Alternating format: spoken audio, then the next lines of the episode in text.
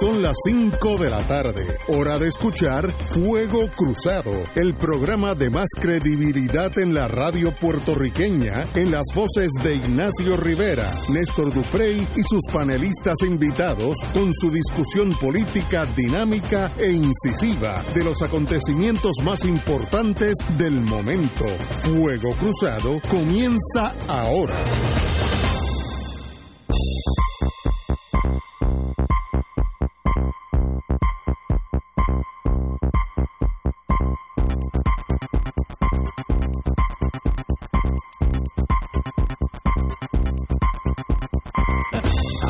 The Beautiful, from sea to shining sea. Tú tienes que ser de las pocas personas en Puerto Rico que siempre está contenta. Sí. Oye, es verdad, yo no sé por qué yo siempre veo lo bonito de la vida. contento. Marilu me ha ayudado, me ha ayudado mucho, porque el independentismo, que todavía está acuerdo, es que es fuerte con ganas, porque ha Casi recibido... todos estamos eh, cuerdos, mira, muchacha, ha recibido adversidad con ganas. Sí, pero eso es para que tú veas Eh, cómo aguantan, el compromiso aguantan. nos ha mantenido a nosotros, porque ese, esa es la Qué razón linda. de ser. De, Es que tú eres parte de la familia ya. Sí, ¿no? Tenemos que hablar porque hay unas ventajas. De cuando tú, tú unas a la gran corporación, no podía decirlo en serio, porque, porque ya lo coge, eh, y tú vas a ver los, los beneficios que hay colaterales. ¿Tú, me, Sí, tú, tú sabes lo que es colaterales. sí, Tania Vázquez estaba viendo unos Bueno, beneficios de- Que sea colaterales experta en beneficios colaterales y mira a dónde llegó. Pero aquí estamos.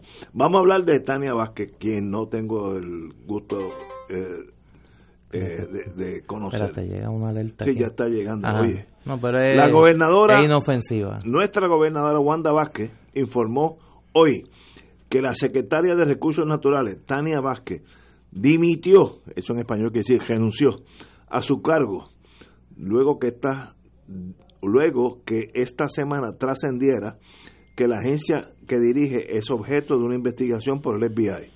Eso no es razón para dimitir. El FBI está investigando, estoy seguro, a todas las agencias, así que suave. Acabo de recibir la carta poniendo la renuncia de la secretaria de Recursos Naturales, así que ha sido aceptada la misma, efectiva 6 de noviembre, viernes que viene. No queremos que esto siga siendo una distracción al gobierno, dijo la gobernadora. Eh, en la dependencia gubernamental, Recursos Naturales, investigan contratos que involucran a la secretaria relacionados al mantenimiento de las bombas de control de inundaciones que tuvo la empresa FLL Construction luego que del paso del huracán, María que fueron pagados con fondos de FEMA. Eh, lo importante es quién quién está detrás de FLL, of course. Oye, la determinación de la gobernadora se da luego que le concedieron espacio para entregar a la Secretaría de la Gobernación, Soela Boy, los documentos adicionales que explicaran las alegadas irregularidades con los contratos en la agencia que también involucran al superintendente del Capitolio, José Gerón Muñiz. Gerón es un 4x4, ese hombre está en todas las agencias. El número uno, ahorita vamos a hablar de eso. María, muchachos, se decían el número uno. se el mueve bien. one. Se mueve bien. Debajo del aro, ese hombre mide como 7'5 y la, posa, la bola que tú le pases la, la incesta. Ahorita tú verás. Bueno, pero no sé, bendito. Pero no, no, yo te cuento ahorita. ya Sigue, finalizó la era de Tania Vázquez terminando en un en una, un aspecto triste, eh, sin gran alegría, al contrario, con mucha tristeza. Una persona joven, empezando la vida, ya involucrada en la tumbología. Y eso pues siempre afecta a ese ser humano el resto de su vida. Recuerden de que yo, como nosotros hemos vivido, con excepción de María de Lourdes Guzmán, que es más joven, pero yo he vivido y he visto las consecuencias de esas personas que salen manchados del gobierno. Esa mancha es como un tatuaje, nunca se le va de encima. Eso es para siempre. Me da mucha pena por ella, a quien no conozco, le deseo lo mejor de la vida. A mí no me da ninguna pena. Néstor, Yo no comparto, vamos a empezar por lo último, yo no comparto la pena que tú tienes de este asunto de Tania Vázquez. que yo soy tan bueno. No, sí, yo sé.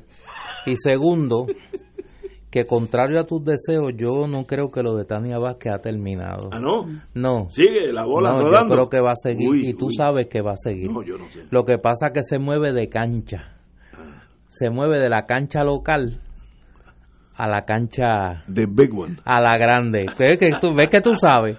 Tú me completas la oración. Tú sabes. Mira, eh, desde esta mañana cuando circuló la noticia de que la hoy saliente secretaria de Recursos Naturales había abandonado el país y que en medio de esta vorágine había tenido el juicio torcido de irse de vacaciones y que nadie le había llamado en el gobierno la atención de que estando pendiente que entregara una serie de documentos a la secretaria de la gobernación Zoela Boy y segundo que diera explicaciones al país de todas estos de todos estos serios señalamientos de corrupción pues ella decidiera irse para Boston pues apuntaba a una de dos cosas o que la locura y la irresponsabilidad se había apoderado totalmente de las altas esferas del gobierno de Puerto Rico o que en su defecto se estaba preparando el camino para lo que ocurrió eh, temprano en la tarde, que es el anuncio de que renunció o la renunciaron. El gobierno, por voz de eh, la secretaria de la gobernación, dice que ella renunció voluntariamente. Eso lo sabremos en algún momento de la historia. Pero el hecho es que se separa de su puesto eh, en medio de los señalamientos que apuntan a graves y no son distracciones, porque ahora aquí, ahora aquí cada vez que alguien lo, lo, lo señalan como que está siendo objeto de una investigación criminal, es una distracción. Mire, pues entonces la cárcel está llena de, de gente que está allí por distracciones. No, mira, Tania Vázquez la están investigando. El negociado federal de investigaciones por su relación con el superintendente del Capitolio y un esquema de influencia y de contratos mal habidos con el gobierno de Puerto Rico. Es una investigación criminal del negociado federal de investigaciones, no es una distracción. Eh, y en ese sentido, pues me parece que la gobernadora sabe mucho más de lo que dice cuando se mueve la maquinaria gubernamental rápidamente a remover a la secretaria eh, de Recursos Naturales. Pero vuelvo, hoy es el quinto del tercer cuarto día que llevamos con esta saga. ¿Alguien ha escuchado al presidente del Senado decir algo sobre este asunto? ¿Pero qué tiene que ver? Ah, bueno, porque el señalado aquí es el superintendente del Capitolio. Ah, ok, que él es el jefe. Que él es el jefe de él. Y no ha dicho ni esta boca es mía. Porque sí que él no sabe nada. Digo, que sepamos, que sepamos, el vínculo más cercano con este asunto que tiene el presidente del Senado es con el superintendente del Capitolio. Que sepamos, subrayo, que sepamos. Nos falta por saber. Marilu, usted tiene la palabra, compañera. Fíjate, Tú sabes, Marilu. Yo, no. Eh, no, ella está dentro. Este, Está yo, en otro círculo, pero yo lo dentro. tomo donde lo, donde lo dejó Néstor, porque a mí me sorprendió enormemente. Me ha sorprendido la forma, eh, no, bueno, me ha sorprendido y no me ha sorprendido. No me ha sorprendido en el sentido de que el pueblo tiene que ser consciente de que Wanda Vázquez es más de lo mismo. O sea que esto es una continuidad del Rosellato, pero sin Roselló. Y me sorprende la forma en que ha manejado esto, porque realmente yo creo que uno tiene que ser un poquito más respetuoso con la, la manera en que eh, maneja ciertos asuntos si le va a dar el frente al país.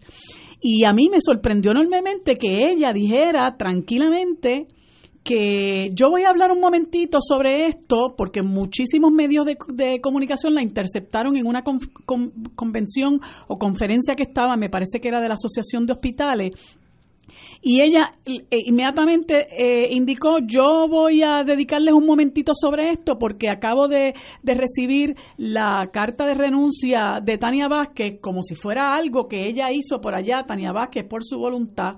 Eh, y yo estas cosas no quiero que nos distraigan. Entonces yo digo, pero ¿cómo se puede tratar una cosa tan seria con esa, con esa forma, de, de forma tan liviana? Esto es un asunto bien serio. Esto no tiene al pueblo distraído. Esto tiene al pueblo hastiado. Esto tiene al pueblo indignado. Los escándalos nuestros de cada día. Esto no es una distracción.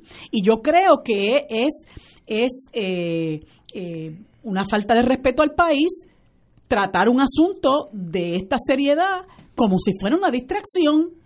Esto es un asunto a la que el gobierno le tiene que meter mano, porque esto está regado como la lepra por todas las agencias, por todas las ramas de, de, gobierno, con ese saco, eh, doy excepción de la judicial, ¿verdad? Pero la rama legislativa y ejecutiva, esto es un, una epidemia lo que hay. Entonces, esta señora eh, le, dice, le dicen al país, como si la gente fuera tonta, que esta señora prestó una declaración jurada donde ella decía que ella no era objeto de la, de la, de la investigación como si eso fuera suficiente. O sea, como si fuera válido en un tribunal que yo vaya y me autosantifique, yo me autocondono, yo me autoabsuelvo y eso ya es suficiente. Obviamente tienen que haberse dado cuenta de que aquí hay mucho más, de que la señora tiene la nariz, el, el agua hasta la nariz y le han pedido que, que renuncie, pero el pueblo no se merece que usted le diga esto, eh, esto es una distracción, no es una distracción, porque como bien decía Néstor, esto es mucho más profundo que meramente liquidarlo con la renuncia de, de, de Tania Vázquez. Ahora empiezan a salir todos los entuertos de esta señora en la agencia, que muchos ya la, la criticábamos por su flexibilidad en el trato a los desarrolladores, entre ellos a John Paulson y todos aquellos que quieren construir en la zona marítimo terrestre, igual la AES que lleva años envenenando a los pueblos cercanos, que ella hizo caso omiso de los de los eh, de los estudios que se han hecho, de los estudios científicos que se han hecho, que han dado parte de cómo no solamente se ha enfermado la gente, unos estudios que se hicieron donde se comparó la población aledaña a AES con la población del noroeste, particularmente de Fajardo.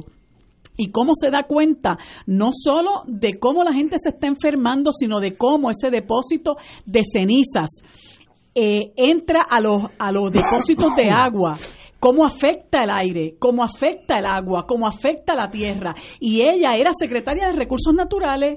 Entonces se le preguntaba en, en varias eh, comparecencias si AES había pagado las multas que supuestamente eh, Recursos Naturales le había impuesto por no tomar eh, las medidas de precaución para que no, con relación a, la, a, la, a las cenizas acumuladas, y ella siempre lo santificaba siempre buscaba una manera de proteger a AES. Entonces ahora resulta que no ha hecho absolutamente nada con unas, eh, unas instalaciones que se supone que se abran, que era maltratante de algunos empleados, pero el que realmente votó la bola fue este señor Nelson Cruz.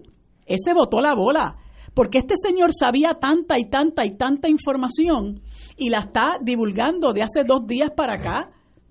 Entonces, cuando finalmente se le pregunta, porque lo acabo de escuchar en, en otra emisora, cuando finalmente se le pregunta si él cree que la contraparte de Wanda Vázquez, que este es este señor Gerón, Muñiz Lasalle, Geroncito, debe renunciar, entonces empieza a, recular, ¿no? Y a decir, no, porque eh, el presidente del Senado le pidió unos documentos y el de la Cámara le, le pidió unos documentos. Yo estoy seguro que si de, luego del análisis de esos documentos empiezan a recular para proteger a sus jefes políticos, que es uno, el jefe del el presidente del Senado, que es su jefe político directo y su jefe político de su partido, y su contraparte, que Johnny Méndez, que también tienen el agua hasta las narices, porque este señor es superintendente del Capitolio este cuatrienio le tocaba el nombramiento del superintendente del Capitolio por una explicación que escuché de, del exgobernador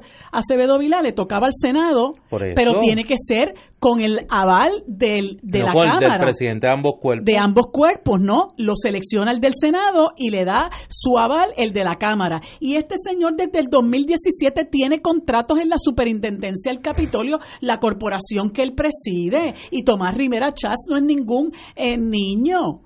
No hay nada que, no se mueve una hoja en ese Senado si Rivera Chats no lo sabe. Por eso es que ha, hecho mutis, no ha hecho absolutamente nada, pero este señor desde el 2017 ha amasado 1.3 millones de contratos, de dólares en contratos en la compañía S, FLL, y entonces ahora están pensándolo si lo van a votar o no lo van a votar. Tú sabes que hace unos días yo preguntaba si qué había pasado con la gente de COI. Y yo creo que hoy hemos visto eh, una prueba más que evidente de que COI sigue manejando los hilos de las relaciones públicas del gobierno de Puerto Rico. Fíjate que el, el patrón es el mismo. El involucrado o la involucrada en un escándalo de corrupción lo montan en un avión, lo sacan del país, se va de viaje, renuncia En lo que pasa la, en lo que pasa la tormenta y la reacción es, mire, eh, no necesitamos más distracciones, tenemos que enfocarnos en el trabajo. Hasta la misma línea utilizan la gente de COI ahora encarnado en la administración Roselló Vázquez, eh, ahora bajo la tutela de Wanda Vázquez. Vamos a una pausa, continuamos, tengo algo que decir sobre esto y regresamos to Crossfire. Fuego Cruzado está contigo en todo Puerto Rico.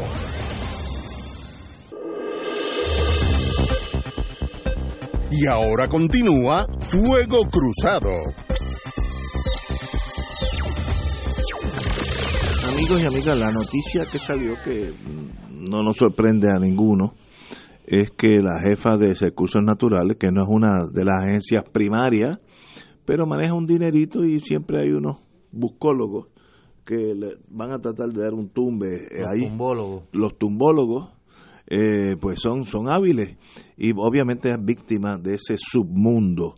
Eh, hay un hombre, este jefe de la del Capitolio, eh, sigue saliendo, yo no sé si eso es relevante o no, eh, y, y, y no, no sé qué decir excepto difiero y me duele diferir, porque me gustaría que tuviera razón la compañera Guzmán, que este es un, un pueblo, un pueblo hastiado, debería estar hastiado, deberían estar en las calles, pero este, este, este pueblo le han dado tan duro después de 500 y pico de años de coloniaje que aguanta todo lo que le den. Y nadie protesta de Pero verdad. tú vas a decir que nadie protesta, No, no, si aquí pero- la gente se tiró en, vera- en verano y sacó un gobernador. No, no. Nosotros fuimos los que No, iniciamos, no, toda esta eh, revuelta es- eso es una excepción, pero esto, esto que está pasando, tú oyes reacción en la radio, en la calle, en la guagua, mire, como si nada hubiera pasado, nada. No, yo no he oído un comentario y yo estoy en el Viejo San Juan y me meto en cafetines. eh, nadie ha hablado de Tania Vázquez, como si no existiera. Y eso es, llega un momento que tú estás tan punch drunk que un golpe más tú, tú no lo sientes porque no es demasiado. Eh, ¿Podemos salir de esto? Pues seguro que sí, este pueblo es, es este pueblo tiene la energía, que lo vimos en el verano, de brincar y protestar, pero el hecho de que prote- protestó en verano, ahí conlleva un gran peligro de pensar que esa protesta solucionó todos los problemas. Esa protesta solucionó solamente votar a Rosellito y un montón de cretinos que iban con él y se fueron, y qué bueno. Pero eso es un capítulo, hay otro, la- los tumbólogos siguen activos todos los días, están siphoning, se dice en inglés, chupando millones de dólares. El caso de Tania es una cosa casi secundaria, pero es igual de peligrosa. Y si eso pasa en recursos naturales, que es una agencia chiquita, yo no quiero ver lo que sabe el FBI sobre educación, Pero déjame, salud, la policía, donde hay millones de dólares. déjame, déjame corregirte algo. Porque Tenemos que, eh, eso de, de hastiado, este pueblo no todavía no, no, no, no reacciona como debería reaccionar, compañero. Déjame, déjame corregirte algo, ahora que lo vuelves a mencionar, porque lo dijiste los otros días y yo te iba a corregir y no lo hice, eh, error mío, pero te voy a corregir en un señalamiento que tú haces recurrentemente, que es que tú señalas que la, el Departamento de Recursos Naturales es, y cito, Pequeño. es, es, Secundario, un, secundario. es un departamento secundario es que dicho y que lo que maneja es eh, poco dinero. Eh, déjame decirte una cosa. El Departamento de Recursos Naturales es quizá uno de los departamentos que mayor cantidad de fondos federales recibe. La asignación el presupuesto del Departamento de Recursos Naturales para este año fiscal es de 11.134 millones de dólares. Recursos naturales. Recursos naturales. Brega con 11 billones de Sí, dólares. señor. Sí, señor. Primera nueva. Sí, señor. Wow. Y de ese presupuesto del Departamento de Recursos Naturales, y estoy leyendo del presupuesto de gasto del gobierno de Puerto Rico, maneja el programa Sport Fish Restoration, el Coastal Zone Management Administration Award. Esos programas nada más proveen el 83% del presupuesto del departamento por concepto de fondos federales. Estoy buscando aquí Pues más, más. de fondos federales nada más. En el año fiscal 2019-2020, el Departamento de Recursos Naturales recibió 13.490 millones de dólares. Para que revalúe, No, no, no, no. no. revalúe No, espérate, tu concepto espérate. Está, está revaluado. de que, de que el Es una Departamento agencia- de Recursos Naturales es un departamento pequeño. es- Y ella también dirigía No, la Junta hay- de Calidad Ambiental y la Administración Mira, de, el- de- desperdicios sólidos. El total del Fondo General que maneja recursos naturales, es más, son 33.805 billones de dólares, millones de dólares. de. Y, educación, ¿cuánto es? No, muchísimo más. Sí, no. Pues si Julia que es nada más en contrato repartió Un un billón. de dólares. Wow. No, obviamente, obviamente. Acuérdate que Recursos Naturales maneja lo que tiene que ver con la limpieza y mantenimiento de costas. Maneja el programa de desperdicios sólidos porque tiene consolidado ahora tras de, eh, bajo sí la administración de, De desperdicios de sólidos. desperdicios sólidos. obviamente una agencia que ha ido creciendo en poder económico, pero en realidad para el ciudadano promedio no es educación, ni salud, No, ni pero es que carretera. ese es el gran, ese, ese es el gran. Sí, por eso es que le pueden dar un Por tumbe. eso. Sí, porque Es- nadie, nadie la está eh, eh, mirando. Ese es el gran encubrimiento que todo el mundo, que mucha gente cree como tú. A recursos naturales esos son cuatro eh, gatos. cuatro, Cuatro muchachos con el sombrerito aquel del guardabosque de- del oso yogi en Guabate. No, yo, lo tiene había, un presupuesto multimillonario. yo lo había dejado ahí. Tiene un presupuesto Pero ahora multimillonario. veo que esa miel atrae las abejas. Fíjate qué fácil es entender. Claro, pero si es que a eso fue a lo que vinieron, por eso es que a mí me indigna que la gobernadora trate esto de distracción y para colmo de males dice que le, le, le agradece su dedicación y compromiso. ¿Qué dedicación y compromiso tenía esta señora con su trabajo Explícate, y con los recursos naturales del país? Si ha estado dándole, dándole este prebendas a este señor. De- y sabrá Dios que otras cosas nosotros no sabemos, porque afortunadamente hay periodismo investigativo responsable en este país que deja saber, le deja saber al país lo que hay, pero si no fuera por eso, o por soplones que haya por ahí, whistleblowers o como quieran llamarle, este, eh, muchas cosas pasan por debajo del radar. Mira, este señor, Nelson Cruz Santiago, que no, no me, no me canso de mencionarlo, este señor tenía conocimiento de un montón de cosas y, se atreve a decir que en el 2018 él le dijo a Rivera Chats de lo que él sabía, una persona que viene del el Departamento de Recursos Naturales porque entiendo que era eh, eh, uno de los vigilantes. Era, Vigilante. se desempeñó en un momento dado como vigilante del Departamento de Recursos Naturales. Así que él sabe de adentro lo que está pasando y para colmo es PNP. Y él desde el 2018 dice que le estaba diciendo a Rivera Chats lo que estaba pasando y Rivera Chats le dijo, sigue para adelante, sigue para adelante, sigue para adelante. ¿Para adelante para dónde? Si este señor no hizo nada, hasta hace 48 horas que empezó a hablar y a decir que se lo dijo a medio mundo. Y ese medio mundo no hizo nada a sabiendas de que realmente estaba ocurriendo algo, estaba ocurriendo ahí adentro un esquema de corrupción, porque él mismo dice, yo sabía que esto iba a pasar.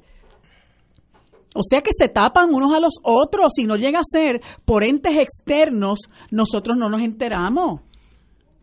Y cuando este señor Cruz se destapa y tiene un uh, rendezvous with destiny, sería en inglés, y se abre, ¿y no será que él ya sabe que hay unas fuerzas federales que no Oh, tienen... yo Pero claro que sí. Por eso es que viene el Igual que lo- la puerta. Igual que lo sabe Joel Frankie, representante de la Cámara. Igual que lo sabe Johnny Méndez, el presidente de la Cámara. que ya están tocando... Cuando nosotros ya estamos manejando públicamente sin que ninguno de los implicados lo haya desmentido, el nivel de detalle que han publicado tanto Eh, el eh. periódico El Nuevo Día como el Vocero, Es demasiado. de que aquí había un superintendente del Capitolio con una cantidad de corporaciones que brindaban servicio al Departamento de Recursos Naturales de dudosa eh, necesidad, que acomodó a su hermano En la Junta. como director de la Junta de Calidad Ambiental y que luego cuando se calentó lo mandaron a Mayagüez, al zoológico de Mayagüez, que tiene que tiene esa misma persona Geroncito de allá de Quebradilla with Love monta un entaramado de corporaciones para dar contratos en la superintendencia del Capitolio a un grupo de empresarios dominicanos que no sabemos quiénes son. Son corporaciones fantasmas Fantasma. ese nivel de corrupción que supuestamente fue denunciado por un grupo de legisladores del PNP, incluyendo el presidente de la Cámara, es lo que lleva hoy a que Tania Vázquez renuncie. Es lo que la lleva a renunciar. Pero según dicen muchos que han estado familiarizados con esto, esta es la punta del iceberg. Aquí nosotros ya, ya salió un, un, un lado que habla de la relación de este individuo Geroncito con los caballos de paso fino y los socios que adquirió en ese, en ese deporte. Y vuelvo, ¿y dónde está la expresión locuaz del presidente del Senado sobre todo esto? Así es. Su, su silencio es elo- muy elocuente. Un hombre que habla de todo. Pero recuerda... No ha sacado, mira, ni los tweets que él saca diciendo, Ah, buenos y el días. Partido Popular, buenos días, eh, y La Palma lo hace mejor, y cu- cuatro años más. que Orden viva la- y dirección. Orden y dirección, ni pero- eso. Pero como la compañera es abogada y criminalista y muy, muy buena que es, tengo que recordarle que el silencio no es evidencia. Ah, no, claro, pero Eso- es que esto, esto es una cuestión política, Ignacio. Esto aquí no hay acciones criminales contra ninguno de ellos todavía. Pero si tú eres político, tan, tan, tanto que habla Rivera Chats, porque es lo que dice Néstor, él se pasa tuiteando y las cosas que dice, mira, la- las barbaridades que dijo el otro día contra Jay Fonseca. Eh, en cualquier liga, en cualquier liga, llega a ser cualquier hijo de vecino, eso es una amenaza. Lo que escribió contra Jay Fonseca, lo que ha dicho, lo que escribió contra GFR Media, las, po- las- como ha despotricado contra Raimundo y todo el mundo, y ahora está calladito. Políticamente, eso es muy sospechoso. Pero no es evidencia. ah, por supuesto Señores, que no. tenemos que ir a una pausa y regresamos. Oye, vamos a hablar de Gerandi cuando De. Llorandi. Es más, Hmm. sí, Oye, tengo algo ahí de Llorandi sí, vamos a, con vamos a- Elías. Fuego Cruzado está contigo en todo Puerto Rico.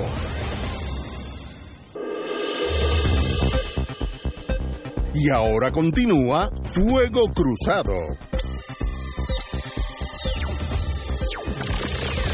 Eh, esta mañana se dio a conocer en la emisora colega Noti1 una grabación donde se escucha una conversación de el ex secretario de la gobernación Ricardo Llorandi donde también participa el siempre presente eh, Elías Sánchez, donde conversan con una serie de empleados, con un grupo de empleados públicos y le están haciendo una petición de eh, recaudación de fondos para el PNP, donde podemos ver quizá con más crudeza el estilo de operar de estos de estos individuos. Es una grabación que dura alrededor de un minuto, eh, donde se escuchan a ambos eh, dándole instrucciones a una a un grupo de jefes de agencia para hacer gestiones de recaudación de fondos. Vamos a escucharla y luego vamos al análisis. Los jefes de agencia ya en la reunión pasada eh, tienen conocimiento de que hay un delivery que tienen que tener para este viernes de la primera actividad. Hay un evento que realmente va a marcar el paso de lo que es la campaña a la reelección de nuestro gobernador.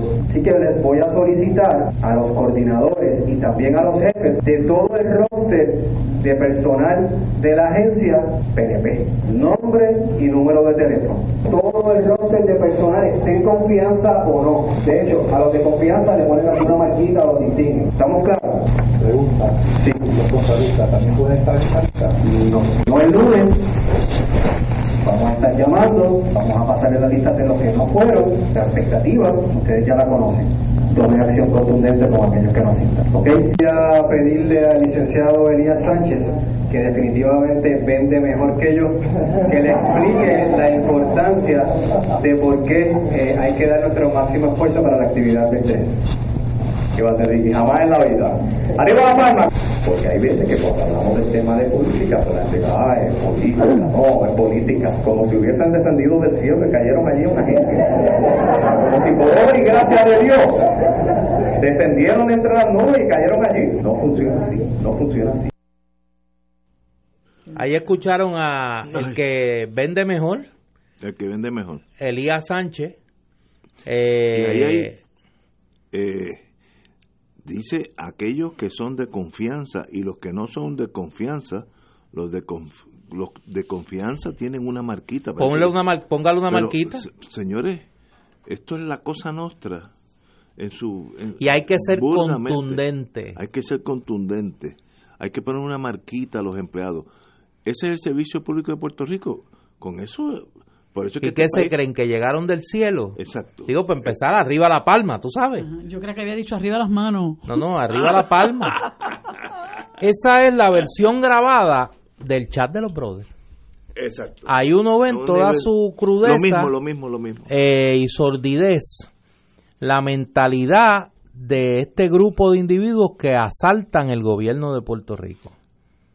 Pero, desde el punto de vista evidenciario, ¿Cómo es posible que esta gente sea tan torpe que eso esté grabado? Ustedes no han visto las películas Godfather 1 and 2. La tercera no, no, me gustó tanto. Que se reúnen en un restaurante cuatro personas que saben que no hay grabaciones y allí hablan entre ellos. ¿Cómo lo va a decir un sitio público que te están grabando? Mira, mira si un error que lo acabamos de oír. Digo, estoy diciendo, aun cuando sea gangster, tienes que pensar. Tú no puedes ser un gangster ingenuo y torpe, tienes que ser un gangster alto agender. Véanse Godfather 1 and 2, si es que si es que el destino de ustedes es violar la ley y la y lo ponen por escrito. La, el chat de los brothers lo pusieron por escrito. ¿Cómo es posible que sean tan torpes? ¿O es creen, creían que están en una república bananera donde ustedes tienen control del ejército y de la eh, Corte Suprema y no importa lo que ustedes hagan, nadie va a protestar porque ustedes tienen la maceta. Eh, mire, eso no es así. Lo que me sorprende es la ingenuidad, la torpeza del delinquir. Ah, olvídate los méritos del, que, del delinquir, que eso en sí está malo, pero la torpeza del delinquir no son ni malos. Eh, no, no, no entiendo que eh, no, no, no, malos son, malos son. No, son ni malos con, eh, eh, instruidos. pero, pero si, no, los gantes no hacen eso. Mira, yo estuve en mis años mozos y los muchachos de Nueva York, la cosa nuestra, etcétera, nunca hablaban por teléfono. Cuando digo nunca es nunca. Te llamaban, Marilu, buenos días, es Ignacio, sí, mañana y eso es toda la conversación. Pero, y ya tú sabes que mañana nos vamos a reunir en el siglo XX, lo que sea, pero, pero te están, esta gente saben que lo están grabando o debieron saberlo y están admitiendo delitos. Vamos a ver a los empleados es que el problema no es ese. Ponerle una marquita. Pero es que el problema no fue que los grabaran. No, no, obviamente. Que los grabaran ha sido hasta cierto punto una bendición. Sí, porque El problema es lo que fueron a hacer allí o sea, la mentalidad que impera en esta gente. De, impunidad total. Oye, y de delinquir, de delinquir, de cometer delitos con una sensación de impunidad, porque no es la impunidad en el vacío, es el delinquir, es el cometer, es el montar en el gobierno de Puerto Rico una empresa criminal y actuar bajo una sensación de impunidad total, de que pueden hacer barbaridades como esa, que ya está en la segunda grabación de Ricardo Gerandi, Increíble. que sale públicamente y que no va a pasar nada. Y que pueden hacer eso y más y no pasa nada. Y que Elías Sánchez dice que se aprueba y que no se aprueba. Un ciudadano privado con acceso a la información del gobierno y no va a pasar nada. Y que Edwin Miranda en COI podía hacer lo que le diera la gana y no iba a pasar nada. Ese es el problema. No es la sensación de impunidad en el vacío. Es la conducta criminal en el gobierno bajo la sensación de impunidad. Ese es el orden de los asuntos. Compa- es cometer delitos creyendo que no va a pasar nada. Compañera, No, y el, y el asunto es que por eso es que ella lo trata de, de- de distracción, trata todo esto de distracción. ¿quién es ella? Ella. Ah, La, la gobernadora trata todo este asunto de, de, de Tania Vázquez, que re- repi- repito, no se acaba con su renuncia, esto es mucho más profundo y mucho más serio que meramente sacarla a ella del medio. Ahí hay un cáncer metido que se llama FLL y Jeroncito Muñiz Lasalle y todos los que son cómplices de él en este, en este esquema de corrupción. Entonces la gobernadora sabe que esto es grave, es serio, eh, y en vez de tratarlo como lo que, como la, forma en que lo debería tratar, eh, ella dice, no, esto es una distracción y arranca y se va. Lo pronto, lo próximo que le dice su, el, el- un- uno de los periodistas es que si ella iba a hablar con relación a los contratos que tenían sus hijas en el gobierno, porque esta es la manera de tratarlo. En la medida en que yo me quedo atendiendo la prensa, la pregunta obligada es eso.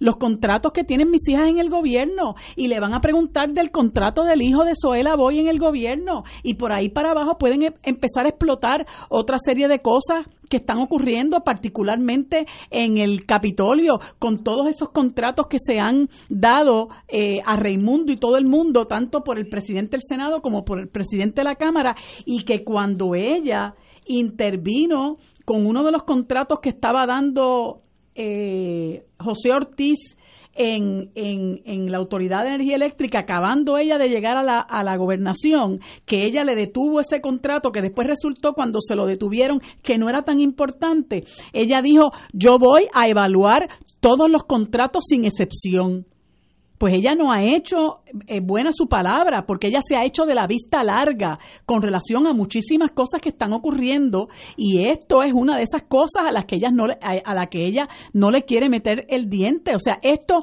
usted no lo trata simple y sencillamente como una tra- distracción ni tampoco empieza a pedirle documentos a la gente, porque esto es un personal de confianza que usted sencillamente coge el teléfono como hizo con Eric Rolón y le dice, "Te vas." Estás despedido y se acabó.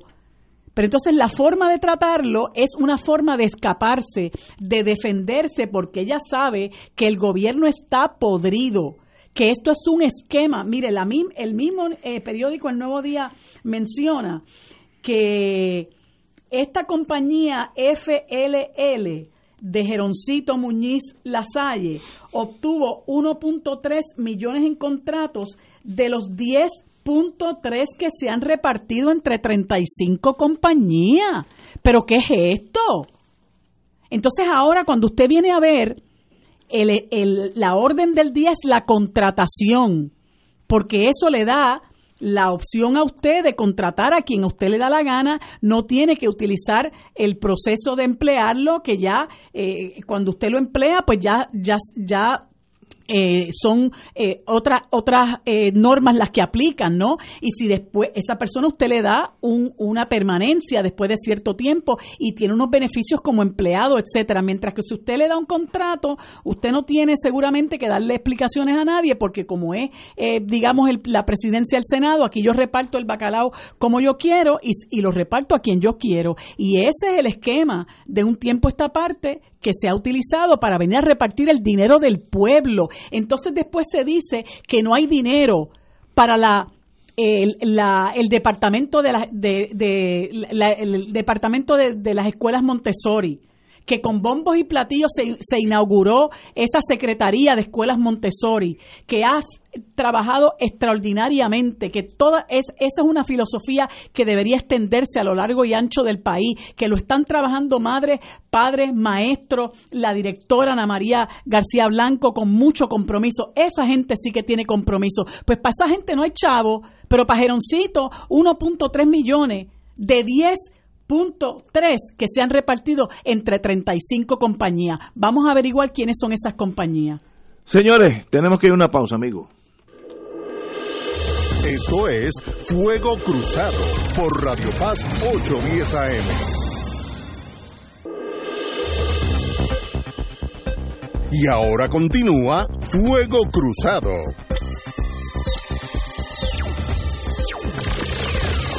Señores, lo que oímos del señor Gerandi eh, y ¿cómo se llama el otro? El que, el que- Elías Sánchez. Elías Sánchez. El que Pero más ¿cómo se te va a olvidar? No, El que que- mejor vende. Oye, la verdad que yo quiero ser como tú.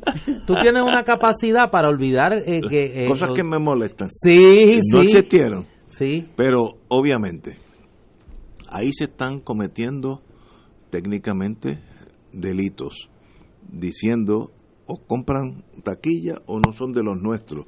Y a los empleados públicos ponle una marquita, los que son nuestros, todo eso es en contra de la ley de derechos civiles, etcétera, etcétera.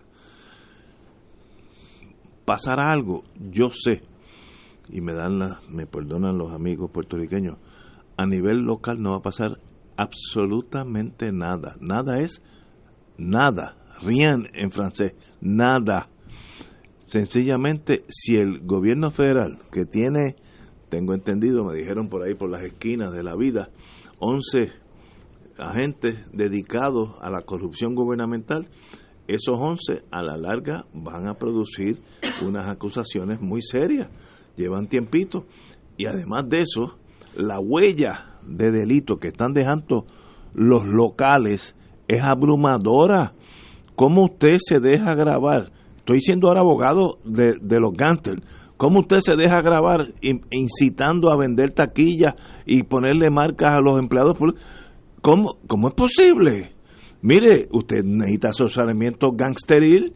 Usted no tiene ni eso, eso es a, a lo loco. O a menos que hayan partido de la premisa infundada este es nuestro este es nuestro gobierno nosotros mandamos aquí y nadie nos va a tocar. Ni el Tribunal Supremo que la mayoría son estadistas ni, ni justicia que son estadistas. Por tanto nosotros vivimos en un mundo nuestro. Y eso no es cierto señores ya mismo lo verán. ¿por qué digo que eso no es cierto? el gobierno federal tiene jurisdicción primaria sobre aquellos asuntos que entiendan que, que son delitos federales. Y eso es un delito federal. Marcar a los empleados públicos si eran o no, si cooperan o no. Incomprensible. Ahora demuestra también el colapso de la gerencia del gobierno azul y colorado. El colapso de la gerencia del gobierno. Recordemos aquel que hizo un boquete en su casa bajo el Partido Rojo, 4 por 4 por 4 para poner el dinero que, que succionaban de una agencia del gobierno. Recreación y reporte. Recreación y deporte. Pero, señores, esto es un Banana Republic de segunda categoría. ¿Dónde está aquel país que nosotros creamos, digo la generación mía, de servidores públicos que se retiraban con unos sueldos miserables y sirvieron al país? Eso cambió, ahora es cada cual por, por su lado y no no aparece que no hay no hay horizonte no, no hay fin a esta a este colapso gubernamental y eso está malo afecta al Estado Libre Asociado y afecta a la estadidad porque nos pone, como dijo el señor presidente de Estados Unidos, el país más corrupto del mundo es Puerto Rico. Mire, yo estoy seguro que no es el país más corrupto del mundo, pero estamos en la pelea. Y miren estos casos donde se graban los delitos, se graban. No entiendo, ¿verdad? Y, como dije al principio del programa, aún más deprimente es que no hay reacción del pueblo. La, la explosión que hubo en verano no solucionó nada solucionó que quitamos un montón de cretinos que no debían estar allí y ya no son parte del gobierno. Pero esas células están ahí intactas. ¿Quién va a hacer a renovar este este Puerto Rico, no es este partido, este Puerto Rico? Por ahora no veo nada en el horizonte y eso es lo deprimente. Y esta grabación de Gerandi, eh, sencillamente, pues, no hay forma ni cómo analizarla. No, no, uno pues, lo, milagroso es que no ha habido una explosión en este país en torno al, al mal gobierno que hemos tenido hace 20, 30 años. Yo creo que aquí, yo no voy a discutir lo que hemos discutido ya tantas veces, de cuáles son las opciones, de qué es lo que se puede hacer. Yo creo que eso está más que claro. Y yo difiero dramáticamente de ti cuando señalas que la gente no está haciendo nada. Yo creo que la gente está haciendo. Lo que la gente no está haciendo es lo que ha hecho siempre. Por ejemplo, voy a dar un dato. La información que yo estoy manejando, por obviamente procesos en los que estoy involucrado políticamente, es que ha habido un aumento en las personas que están acudiendo a las juntas de inscripción permanente a actualizar su estatus electoral y a inscribirse. Y yo creo que eso es un, que, que eso es una señal. Y yo creo que en las próximas semanas nosotros vamos a ver el aumento en las protestas en el país. Yo creo que aquellos que le dieron la, el beneficio de la duda a Wanda Vázquez han descubierto que Wanda Vázquez es más de lo mismo y que los que estaban robando siguen robando. Los que estaban manipulando la opinión pública la siguen manipulando. Y los que siguen tomando malas decisiones en detrimento de la clase media, de la clase trabajadora del país, la siguen tomando. Aquí no ha cambiado nada. Y yo creo que esa, ese reconocimiento de la realidad va a llevar a que la gente se exprese política y socialmente, socialmente en las calles, prontamente, prontamente. Y electoralmente lo vamos a ver en la elección del 2020, yo no tengo la menor duda, yo no estoy hablando aquí de que eso va a ir en X o Y dirección, pero yo creo que el país va a rechazar los, estilos, los estilos y las prácticas corruptas que nosotros hemos tenido que sufrir en las pasadas décadas. Eh, hay un elemento más cercano, menos filosófico, que es qué va a pasar con el superintendente del Capitolio, por ejemplo. ¿Él sigue allí en su puesto? ¿Por qué el superintendente del Capitolio sigue en su puesto? Es una pregunta y eso no hay que esperar al 2020 y que la gente se lance a la calle. ¿Por qué sigue en su puesto? ¿Cuál fue la información que Tania Vázquez le compartió a la gobernadora y a la secretaria de la gobernación. ¿Qué es? ¿Que nosotros no lo vamos a saber? ¿El pueblo que paga los sueldos de todos ellos no lo va a saber? Eso no hay que esperar al 2020, ni hay que esperar que la gente se lance en las calles. Eso es sentido común, un mínimo de honestidad en el ejercicio del poder público. Y así por el estilo, son cosas que se pueden hacer desde ahora. Y yo creo que en ese escándalo en particular, en el de los negocios de Geroncito y su amiga Tania Vázquez y otros y otras que están involucrados en esa trama, no hemos visto lo peor. De ese esquema no hemos visto lo peor. Quizá nosotros lo que hemos visto es la punta de un iceberg de corrupción que apunta a un nervio muy sensitivo de la maquinaria política del PNP. Y yo creo que ese es el gran misterio, la gran el gran acierto tanto del periódico El Nuevo Día en su investigación, y en eso creo que hay que darle reconocimiento a la periodista Wilma Maldonado y a todo su equipo de investigación y a la redacción del periódico El Nuevo Día que la ha respaldado. Estoy seguro que enfrentando presiones de los poderes políticos de Puerto Rico. Esa investigación, por un lado, la investigación del negociado federal de, investiga de investigaciones, valga la redundancia, del gobierno de los Estados Unidos por el otro lado.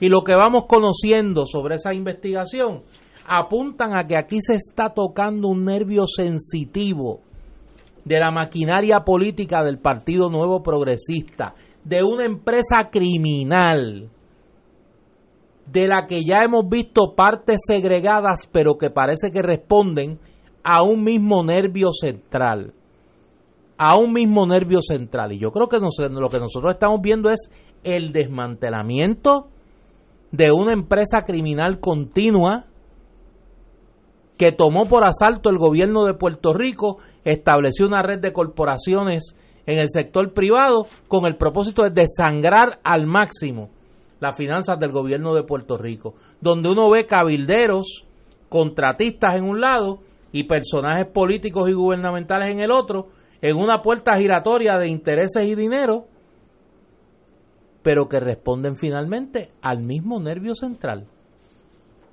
a la misma estructura político-económico-criminal que se ha montado en el país. Y eso es muy serio. Yo creo que todos los implicados, los que investigan y los investigados, saben que lo que se está jugando aquí es mucho más que un contratito y mucho más que un puestecito u otro en el gabinete del gobierno de Puerto Rico. Tenemos que ir a una pausa, amigos, son las 6 de la tarde. Fuego Cruzado está contigo en todo Puerto Rico.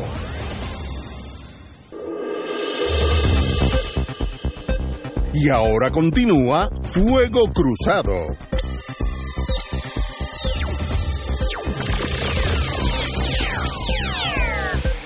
Regresamos, amigos y amigas. Compañero, don Néstor Duprey. ah, no, me dice que no. más tarde, más tarde. Tenemos con nosotros el amigo de Washington, D.C., la capital del imperio, como diría una estación colega. Y desde ayer la capital del béisbol. Y la capital de, los Estados Unidos. Oye, que viese cuando batió ese honrón, se me salió el corazón. Qué bueno. Licenciado Daniel Vázquez, bienvenido, amigo. Muchas gracias, le doy a todos por esta oportunidad. Eh, usted viene a Puerto Rico a hablar de Boricuas Unidos en la Diáspora. La pregunta clásica es, ¿qué es Boricuas Unidos en la Diáspora? Boricuas Unidos en la Diáspora es un grupo de profesionales radicados en los Estados Unidos que nos habíamos ido luego de habernos educado aquí en Puerto Rico y comenzar nuestras carreras profesionales a, Estados Unidos por las circunstancias de falta de trabajo que hay aquí en, la, en el país. Y un mes antes de María nos reunimos varios amigos, que abogados los tres, teníamos la inquietud de que la discusión eh, mediática y también en congresional en Estados Unidos, y digo congresional porque dos de nosotros estábamos radicados en el área de Washington DC, así que estamos viviendo ese ambiente eh, constantemente, estaba enfocada de una forma que no correspondía a como era visto Puerto Rico por los propios puertorriqueños, tanto en Puerto Rico como en la diáspora. Entiéndase eh, Puerto Rico no estaba siendo visto más allá de como una isla que casualmente está llena de ciudadanos americanos. ¿Y cuál es? El... ¿Cuántos, ¿Cuántos son ustedes ahora mismo? Somos un, núcleo dirigente de unos tres, pero somos muchos más. El, el grupo lo que hace es que enlaza organizaciones de base comunitaria aquí en Puerto Rico con el Congreso entre comenzamos eh, y, tenemos por eso es que la, digo que no somos somos muchos depende del tema porque dependiendo del tema nos unimos a otros grupos y que tienen unas matrículas muy grandes y les ayudamos a por ejemplo coordinar reuniones en el Congreso de los Estados Unidos haciendo una suerte de, de cabildeo del pueblo podríamos decir. Eh, o sea lo que nosotros hacemos como voluntarios porque tenemos todos nuestros trabajos eh, por el que no tienen nada que ver con, esto, eh, es que llevamos, les hacemos citas en el Congreso a, a las personas, ya conocemos a los, a los staff congresionales. En otras palabras, si yo soy alcalde de la Junta y yo me gustaría reunirme con el jefe de HUD, ustedes me pueden solicitar que romper esa burocracia para yo, alcalde de la Junta, llegar al jefe o al staffer de HUD. Yo creo que van más dirigidos a grupos de, de la sociedad civil, del tercer sector, grupos comunitarios y demás. no, este, no, no funcionarios gubernamentales. la, la, idea es, sí tendremos esa capacidad, pero no lo haríamos para el alcalde por el hecho de que el alcalde no es un grupo de la sociedad civil, como mismo acaba de decir Néstor, y pues los recursos son limitados y, y pues estamos dándole prioridad a la gente que más lo necesita, que no tiene acceso a las estructuras formales de poder. ¿Y quiénes son esos que más lo necesitan? Dame una idea de esos grupos hay un sinnúmero de grupos que hemos ayudado, por ejemplo, al Instituto Nacional de Sustentabilidad y Desarrollo, INESI. Eh, hemos ayudado a, las compañeras del Junte de Mujeres a visitar oficinas congresionales y, también participamos en, en, conjunto a distintas acciones que ha habido en conjunto a otros grupos para visitar oficinas de Congreso y darles información sobre Puerto Rico. Este, La- grupo, dígame. este grupo, vamos a decir, civil que quiere mejorar la educación en Puerto Rico, me estoy inventando un grupo, y son un grupo de maestros, etcétera. Ese es el grupo que ustedes le abrirían las puertas en Washington. Nosotros le abriremos las puertas a aquellas personas que no tienen la capacidad económica para este- estar moviendo sus temas en Puerto en, en allá, pero que generalmente son grupos que sí tienen buenas propuestas, pero es que no tienen el dinero para estar pagando 10, 15 mil dólares mensuales en una iguala, una fina- firma de cabilderos. O, o por el del, del mismo modo, el gobierno sí tiene cabilderos contratados en, en Washington, pero el, el gobierno de los dos partidos que nos han gobernado, en- y, y más aún en el, en el caso de este último, ha sido un desastre en, en promover intereses eh, de Puerto Rico en, en- en Washington y con unas narrativas bastante eh, tontas sobre lo que qué es lo que sucede en Puerto Rico, distorsionadas. también, Y nuestra nos hemos enfocado en tres temas que es- han sido el tema de energía, de la recuperación energética de Puerto Rico y la recuperación justa, el tema de, de la de promesa, de la injusticia de lo que es la, la tanto la ley como la, la Junta, y también el, el tema del, del- de la falta de autodeterminación de el poder decisorio que tenemos los puertorriqueños sobre lo que pasa en Puerto Rico, que es lo que vemos como un asunto, a diferencia de otros grupos que, que no tocan el tema, nosotros sí tocamos el tema de que los puertorriqueños no decidimos qué pasa en Puerto Rico. Te pregunto, eh, ¿ustedes han tenido una oportunidad que otros en el país no han tenido?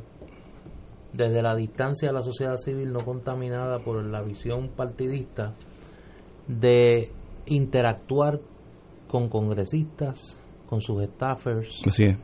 eh, ¿cómo se ve a Puerto Rico?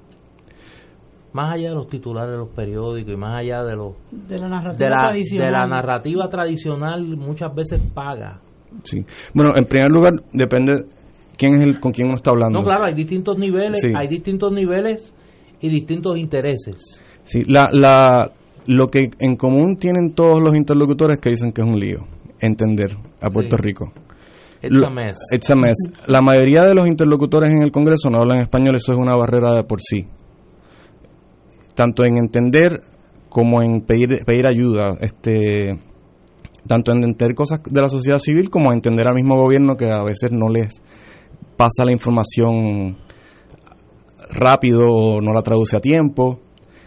Eh, la y en, en gran en muchas ocasiones hay un gran desconocimiento. O sea, las oficinas congresionales que no están empapadas del tema de Puerto Rico a veces no saben ni qué comité trata el tema y lo mandan uno a, a bregar con un comité de, relaciones diplomáticas o relaciones exteriores, cuando el- la jurisdicción sobre Puerto Rico no está en esos comités. Y pues uno tiene que, por ahí hay, que pensar en, en, en- en el que no tienen la más mínima idea.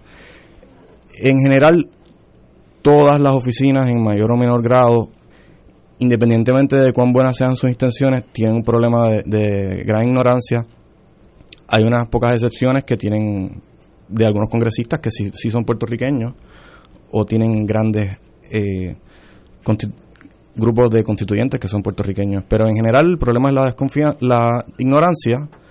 Y en segundo lugar, y, pero ligado, es un problema que es que Estados Unidos tiene de que no se reconoce como potencia imperial, por tanto, a la que uno les diga las cosas por su nombre, ellos entran en, una especie de, de- de- de- a la defensiva y no no se no quieren tratar más el tema y me refiero al, al hecho de que comparándolo a otros imperios que tenían oficinas para las colonias, Estados Unidos no las tiene. Entonces, eh, Puer- Puerto Rico se trata como una especie de, de afterthought, de pensamiento ulterior que se, que se mete en un montón de legislaciones variadas y no es fácil entender qué está pasando. El, el presidente de los Estados Unidos, el señor Trump, ha indicado dos o tres veces, por lo menos ha llegado a Puerto Rico, que ha dicho que Puerto Rico es el país más corrupto del mundo. Que sabemos aquí entre tú y yo que es una locura, pero lo ha dicho y es el presidente. Así que hasta el 2020 eso, esas palabras calan muy hondo. ¿Cuál es la atmósfera donde tú te mueves en Washington, D.C., en torno a lo que representa Puerto Rico? Es una pregunta como que amplísima, pero y muy compleja. muy compleja, sí. La sobre lo de que es corrupción, eh, lo que diga Trump, viviendo en el mundo de la posverdad, pues no importa si es verdad o no, es, es, lo que él crea, lo, cómo se sienta él. Y pues que él siente que es Puerto Rico muy corrupto y que mucha gente lo sienta así, más, más allá que el resto de los estados, aunque yo dudo que estadísticamente sea cierto, es como si fuera una verdad que tendríamos que dar por presupuesta cuando vayamos a hablar con alguien de que ellos, de que con quien estamos hablando piensa así. Estoy de acuerdo. Y, y en el Senado, la Cámara, en ese mundo, la, ¿cómo tú percibes la imagen de Puerto Rico? Bueno, mire, en, en nosotros hablando con congresistas que, que, tal vez han bajado la guardia, eh, nos han dicho que, que hay más que, querrían a veces deshacerse de Puerto Rico. O sea, dar, dar la independencia por, por el simple hecho de salir del lío que somos nosotros. Eh, los republicanos son mucho más dados a, decir cosas así que los demócratas. Paradójicamente los republicanos yo encuentro que tienen la virtud de decir más lo que piensan que los demócratas por el hecho de que no están cortejando el voto hispano. Tanto como los demócratas. Que los republicanos no cuentan con el voto hispano. En, bueno, en su gran mayoría. En su gran. porque depende, no están los sectores de voto hispano en Texas o, Florida que sí, sí favorecen, pero en. y más en, la, en, latinos con Trump, yo conozco algunos, pero en la en su gran mayoría quien está cortejando el voto hispano ahora mismo es el Partido Demócrata, y especialmente con, con Trump que representa pues una, una visión bastante eh, clara de qué es lo que es ser estadounidense dentro de unos parámetros culturales y raciales.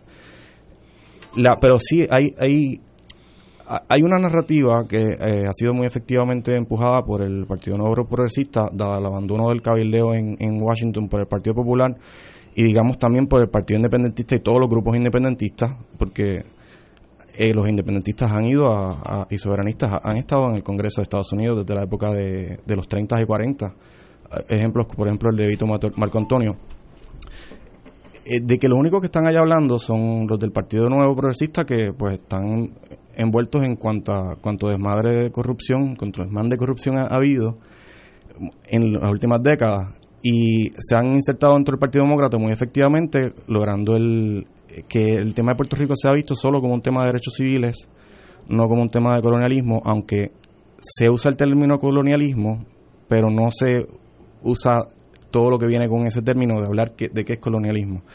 Entonces, mucha gente muy bien intencionada en el Partido Demócrata piensa que con dar la estadía se resuelven todos los problemas de Puerto Rico y, eh, bueno, el mismo discurso de. Esto no explica cómo se mejoraría la economía ni nada así por el estilo. La, la impresión que tenemos nosotros es que hay, hay una gran necesidad dentro del Congreso de información clara, sencilla, a los congresistas para entender qué está pasando en Puerto Rico y cómo podrían ellos reaccionar si es que tienen, sea por interés, porque les conviene electoralmente y nosotros favorecemos que la diáspora se movilice. Eh, entendemos que deberíamos tomar ejemplo, por de otras diásporas que ejercen una presión increíble sobre la política de Estados Unidos, por ejemplo, la diáspora a la comunidad judía y, en relación con Israel y, la comunidad, cierta comunidad cubana, parte de la comunidad cubana en, Miami, bueno, que han logrado manipular de formas bastante extrañas y efectivas la política exterior de Estados Unidos. decimos nosotros, si esta gente que no son ni siquiera ciudadanos de Estados Unidos, son de otros países claramente, no, no tienen ningún interés en que esos países se anexen a Estados Unidos, logran insertarse en la política estadounidense de forma tan efectiva, porque es que nosotros tenemos que estarnos cuestionando si, si hacemos, somos más o menos puertorriqueños, porque la gente que es puertorriqueña, que está en la diáspora, ayuda a los que están en la isla.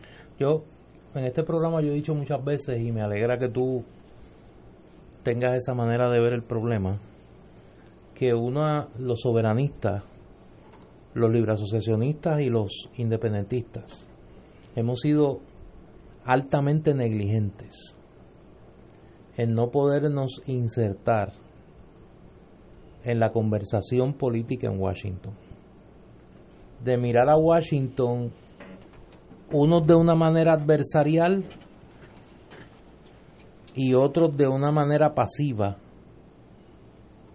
sin poder entender que a falta de una fuerza militar apabullante, no hay salida soberana al problema colonial de Puerto Rico que no pase por un diálogo, una conversación, una negociación con los Estados Unidos beneficiosa para ambas partes porque nadie negocia eh, contra sus intereses. Y en ese sentido, a mí me parece que la iniciativa de ustedes, de la que había escuchado ya en distintos, por distintas vías, abre una perspectiva interesante a insertar no solo en el Congreso, porque yo me quedo con algunas cosas de la manera que Luis Muñoz Marín miraba ese mundo del poder norteamericano y dijo una gran verdad. Hablar con 535 personas y negociar con 535 personas es bien complicado, por no decir que es imposible. Pero conversar y abrir una abrir un tema de conversación allí sobre una opción que es mutuamente beneficiosa para Estados Unidos y para Puerto Rico, aún reconociendo como lo reconocen los norteamericanos, no quizá con nuestro lenguaje, pero con, con que el producto sea igual, el problema colonial de Puerto Rico, su problema y el nuestro, me parece que es una conversación interesante, que, que puede ser la pieza que falta para promover una solución al problema colonial de Puerto Rico. Y en ese sentido la iniciativa de ustedes creo que es muy importante y muy interesante. Me alegro mucho. Nosotros eh, no tenemos ningún issue, la verdad, con, hablar con cualquier interlocutor dentro de los Estados Unidos, aunque, estemos en, desacuerdo, nos, repelan muchísimo las políticas que ellas tengan en cualquier renglón, sea nacional en los Estados Unidos o internacional, porque no, no podemos, a ver, nosotros no, puertorriqueños no, escogimos meternos en este lío. Claro. Son ellos los que tienen la, la disonancia cognitiva, los estadounidenses pues vamos a hablarles este y hay que tener mucho cuidado de no, no caer en, en el tema de ser simples eh, piezas de ajedrez en el, en el panorama electoral estadounidense sin pensar en el tema puertorriqueño. O sea, que nos volvamos simplemente un pequeño segmento del voto latino eh, visto dentro de todo lo que, lo que es todo Estados Unidos eh, o como simplemente como demócrata que o sea, hay que hablar con todo el mundo que tiene poder allá, hay que, incluyendo las gentes que tienen poder económico, que son los que tal vez podrían tener fichas de tranque en, términos de lograr alternativas que sean, como dice usted, eh, convenientes para todos.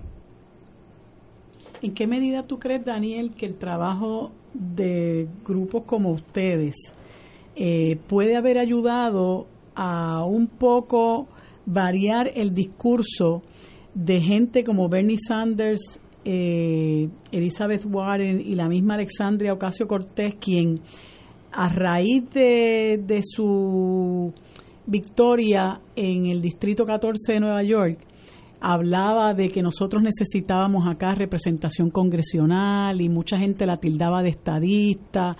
Eh, yo vi hace poco unas expresiones de ella y algunos de ustedes estaban por allí, eh, donde ella eh, reconocía la necesidad de un proceso de autodeterminación para los puertorriqueños, lo que, o sea, para Puerto Rico, lo que sin duda es un cambio cualitativo del discurso que ella estaba dando eh, al comienzo de su, al final, digamos, al, a, la, a la altura de esa primaria que ella tuvo en Nueva York.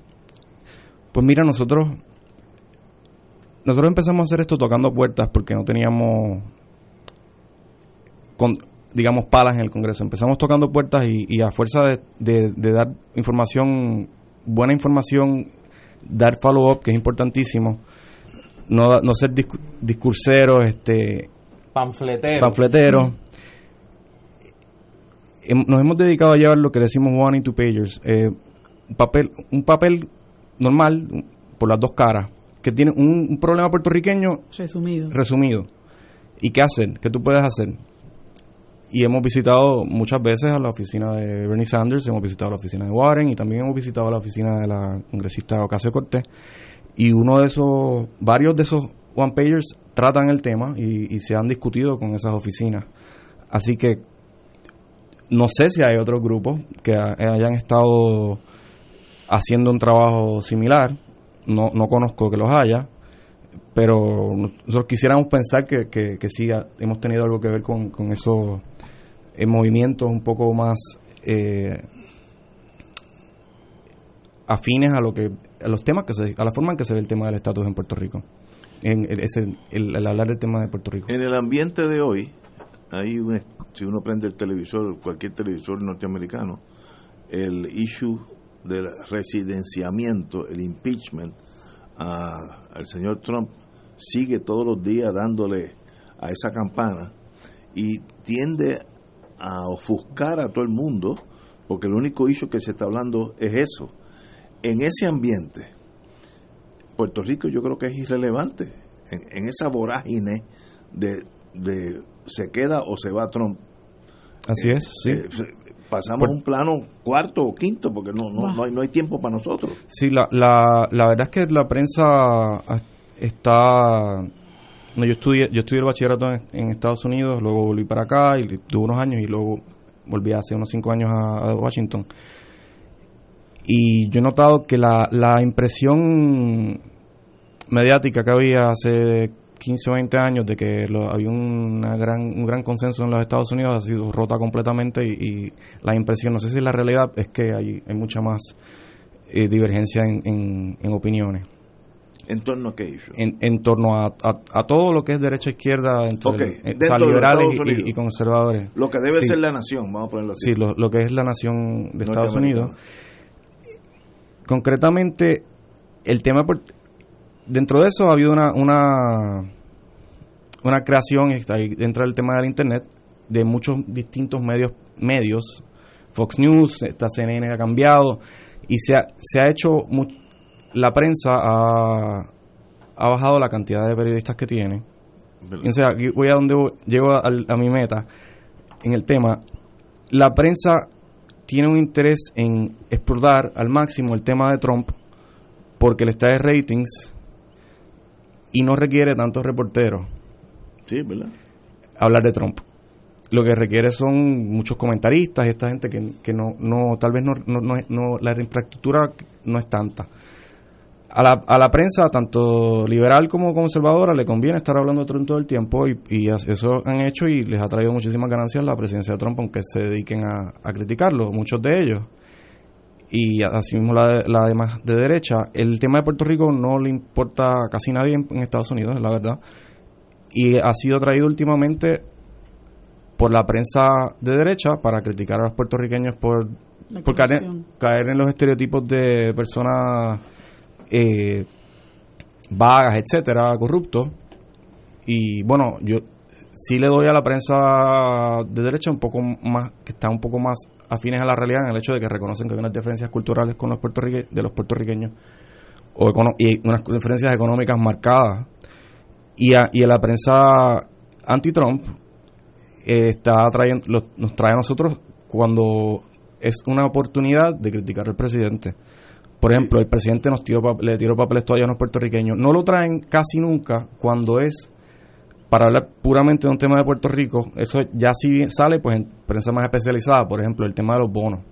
Pues eso sí sale constantemente en, el, periódico como el Wall Street Journal o, en la sección de finanzas del New York Times, pero no está en la, en la conciencia nacional. El tema de Puerto Rico apenas está en la conciencia nacional de los Estados Unidos y nosotros creemos, viendo el tema, por ejemplo, la lucha de Vieques como un, ejemplo paradigmático y, y, lo que se logró hace poco con Ricky Rosello, que el, la clave está, bueno, y también viendo los ejemplos de, los movimientos sociales en los Estados Unidos durante, a lo largo de su historia, en, en, cosas tan dispares como desde la prohibición, cosa que a mí me parece una barbaridad, pero la forma en que esas, esos activistas lograron la prohibición fue volviéndose un problema.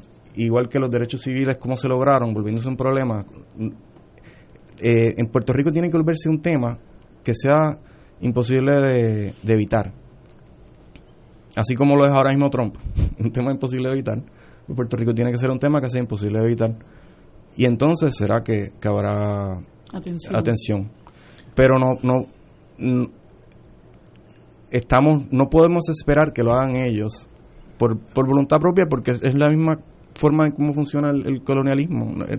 El, la metrópoli no va a, a, resolver el problema por sí sola porque ellos eh, somos minúsculos en comparación con la con la en, desde la perspectiva de ellos es algún problema minúsculo y no no trae réditos electorales muy grandes el, el tratarlo. sí, no, no hay efecto. Además que la política norteamericana, tanto doméstica como exterior, ha sido tradicionalmente reactiva, no proactiva. Bueno, yo tengo que decir que, que yo tengo un aprecio especial por el trabajo que hacen los boricuas unidos en la diáspora, eh, Daniel, Edil, Luis Ponce eh, y todos los que, ¿verdad?, en la periferia ayudan, porque ellos fueron los responsables de que la compañera Wilma Reverón y yo pudiéramos estar en el mes de febrero pasado haciendo unas visitas en el Congreso. Estuvimos dos días y la verdad que en esos dos días le sacamos el jugo a, la, a, la, a las visitas y todo estuvo organizado eh, por, por estos compañeros de una forma excelente. Eh, eh, sumamente, ¿verdad? Muy puntuales, muy responsables, muy diligentes. El trabajo fue extraordinario, todos los contactos que ellos hicieron eh, y toda la oportunidad que tuvimos de hablar con gente muy importante, porque entre las visitas que hicimos estuvo, eh, claro está, con sus staffers, ¿verdad? Pero pudimos hablar con el staffer de, de, Elizabeth Warren, de Bernie Sanders, de Joe Manchin, de Grijalba, al que ya habíamos visitado, em, de, se me olvida, se me queda alguien. Eh, con, estuvimos con el staffer de, de, Joe Manchin, pero... Ah, con Lisa Murkowski estuvimos también. O sea que fueron, fueron unas entrevistas puntuales con gente importantísima. Eh, y lo que él dice, bueno, pues es muy cierto que eh, los que no creemos en la estadidad, pues hemos dejado ese espacio abierto para que el movimiento estadista lo ocupe. Claro está, tienen dinero para llegarse allá, para pagar cabilderos, para tener gente allí mismo en, en Washington. Así que para nosotros es mucho más más este oneroso, pero seguimos dando la batalla con la ayuda de, de los muchachos. Vamos a una pausa, continuamos con el compañero licenciado Daniel Vázquez. Fuego Cruzado está contigo en todo Puerto Rico. Y ahora continúa Fuego Cruzado. Regresamos, estamos hablando con el distinguido amigo y compañero licenciado Daniel Vázquez de Boricuas Unidos en la Diáspora. Eh, reside este compañero en Washington, D.C. Su profesión es ser abogado. Como diríamos aquí, nadie es perfecto, así que en eso estamos. en eso estamos todos. tenemos que abrazar nuestras imperfecciones, ¿no? eh, te pregunté durante la pausa, pero vamos ahora al aire, ¿cómo es la, dónde está, si existe una comunidad puertorriqueña en Washington, D.C., la capital de los Estados Unidos? Dame tu experiencia. Existe una comunidad puertorriqueña bastante sustancial, hay sobre 100.000 personas en, de, de, ascendencia, de, perdón, puertorriqueños, de padres o, que nacieron acá en, en, en el área de, de Washington, D.C., Ahora bien, son en su mayoría gente que se han ido poco a poco porque tienen empleos federales y ese es el motor económico de, esa área. Y no están organizados de la misma forma que están organizados los, las comunidades puertorriqueñas en, digamos, en Chicago o en Nueva York. Pero sí hay, hay muchísimos. Y no, parte de las cosas que estamos nosotros eh, tratando de hacer es, eh, allegar esos, esos recursos. Y muchas de estas personas son personas muy educadas, con gran preparación y que en temas de Puerto Rico pueden tienen mucho que aportar, son, o sea, saben de qué están hablando porque trabajan en el gobierno de Estados Unidos, trabajan en alguna empresa y pueden ayudar a redactar cosas, a, corregir, a, orientarnos. Es un gran banco de talento que pues, con el cual contamos. En mis tiempos, de eso hace muchos años, la comunidad militar puertorriqueña era, era grande en Washington. Algunos se jubilan y se quedan en esa área, como ya, aunque sean a los 40, 50 años ya están jubilados. Así que son militares, civiles ahora, que en mis tiempos eran, nosotros tenemos un grupito que nos juntábamos, no sé si ese mundo militar todavía existe eh, en torno a, la visión tuya, ¿no? Sí, hay mucha gente que son puertorriqueños militares que, inclusive algunos, están colaborando con nosotros. Ay, qué bueno, qué bueno. Eh, gente que ha estado en Irak, que gente que ha estado en distintos lugares y que y que mm, no ellos están muy orgullosos de eso eh, y que y que piensan que, que el tema de Puerto Rico necesita ser tratado otra, desde otras perspectivas más, más realistas. Tú dijiste ahorita que, que para los Estados Unidos eh, traer el tema de Puerto Rico pues es un tema secundario o terciario. ¿Cuál es tu opinión o cuál es tu consejo a nosotros los que estamos aquí? ¿Cómo empezamos a mover ese elefante que está dormido y está lo más tranquilo? ¿Cómo uno mueve esa, esa, ese imperio para que nos pongan atención? ¿Qué tú harías? Bueno, yo aquí me yo enlazo con lo que estaba diciendo Néstor, eh, con Luis Muñoz Marín. Eh, si algo tiene él que no tienen los líderes políticos actuales, es que él vivió mucho tiempo allá. Sí, una vida entera. Él prácticamente era eh, criado allá. Sí. Hablaba inglés perfectamente y conocía la, la psiquis de con quien estaba hablando. Como muy poco, si no nadie en el mundo político nuestro. Uno. Independientemente de que uno esté de acuerdo con lo que él hizo, Exacto. era mucho más efectivo que los líderes que tenemos ahora. Entonces, digo, Ricky habla, hablaba inglés muy bien, pero pocos méritos tenía, la verdad. Eh, hay que la gente que se mande para allá a hablar por nosotros debe entender con quién está hablando mucho mejor. Eso es algo esencial y más allá que que sean agradables o chéveres o Exacto. o, o, interesantes para, para el puertorriqueño tienen que ser gente que sepa de qué de qué está hablando. Yo eh, recuerdo yo recuerdo uno de mis primeros viajes a Washington.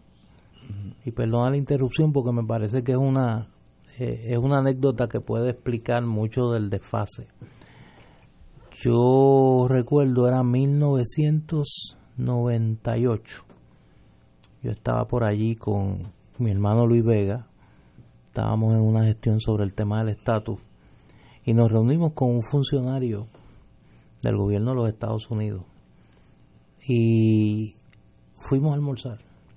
Y en el almuerzo nos dijo, miren, ¿usted sabe cuál es el principal problema de los puertorriqueños cuando vienen aquí?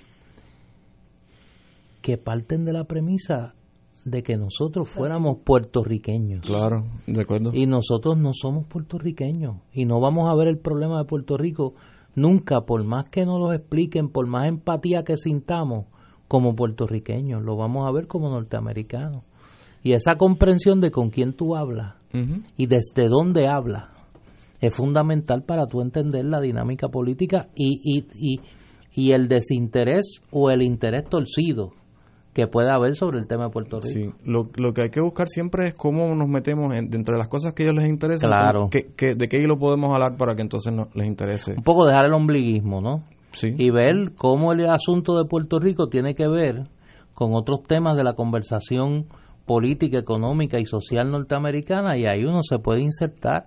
Y en el caso de, de nosotros, los que creemos en la descolonización por vía de la soberanía, eh, tenemos que perderle el miedo a hablar con los republicanos. Y tenemos que perderle eh, el miedo a decirle a los demócratas, por más solidario que podamos ser con las causas progresistas de los demócratas en los Estados Unidos, que su visión sobre el tema de Puerto Rico es dramáticamente equivocada. Y que Puerto Rico no es una comunidad de ciudadanos americanos que viven en un peñón en el Caribe, que es una nación con su propio idioma, con su propia cultura, eh, y que aspira a tener la mejor relación posible con Estados Unidos partiendo de esas particularidades. Eh, y, y, yo creo que ustedes, por lo que yo he escuchado, porque la fama los precede, ¿no?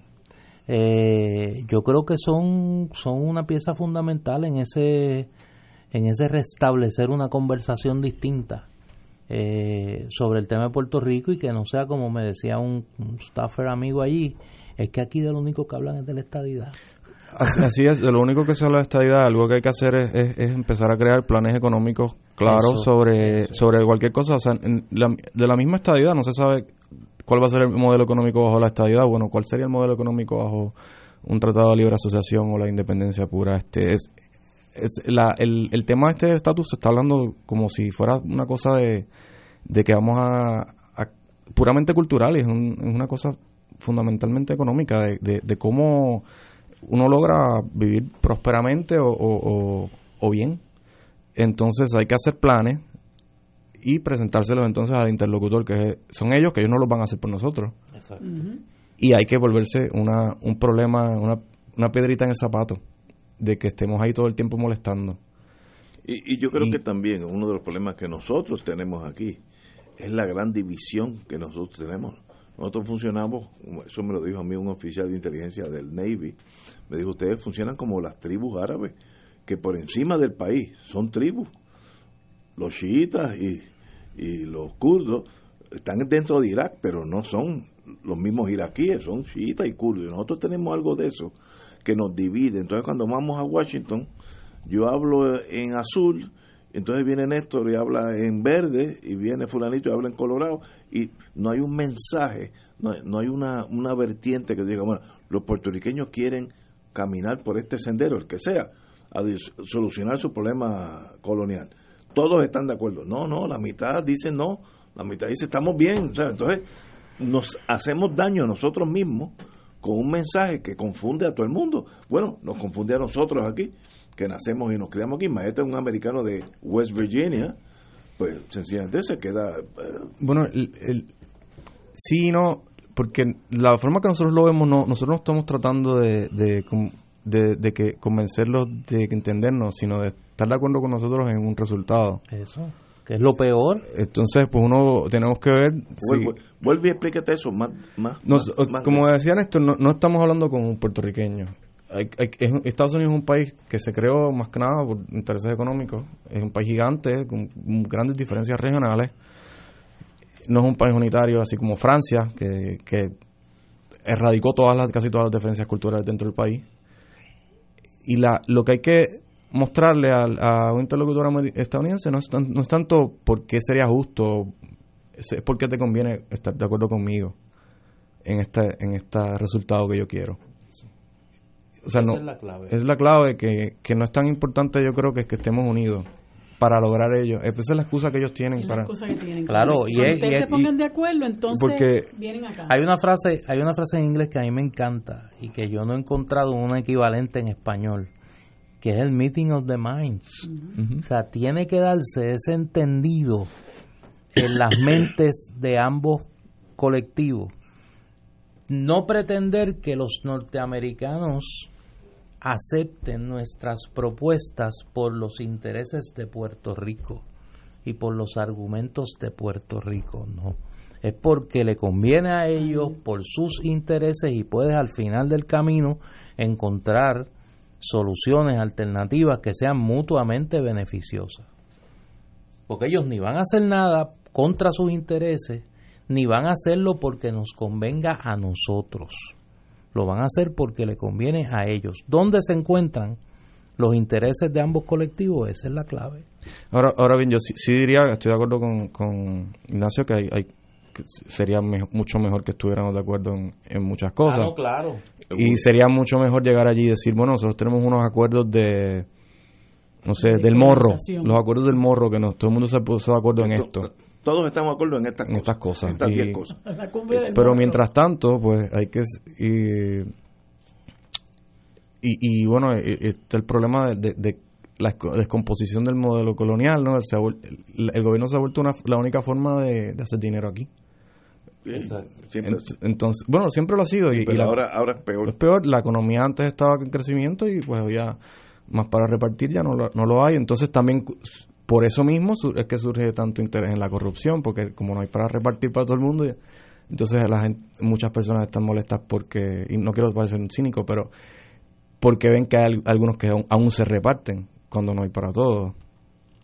Eh, María, eh, la tormenta, por lo menos yo creo, yo estaba aquí, así que no, no, no estaba en Estados Unidos, trajo el espectro de que nuestro territorio allá en el Caribe, que si tú eres de Oregón no sé ni dónde queda, lo desbarató una tormenta. Y por lo menos salíamos en televisión como algo perteneciente a Estados Unidos, nationwide, los problemas, falta de agua, falta de electricidad, eso ayudó a que el americano en esos estados, no es Washington DC, los Estados Unidos, en esos estados donde no tienen nunca que ver nada con nosotros, Iowa, North Dakota, por lo menos hay una conciencia de que Puerto Rico es parte de los Estados Unidos.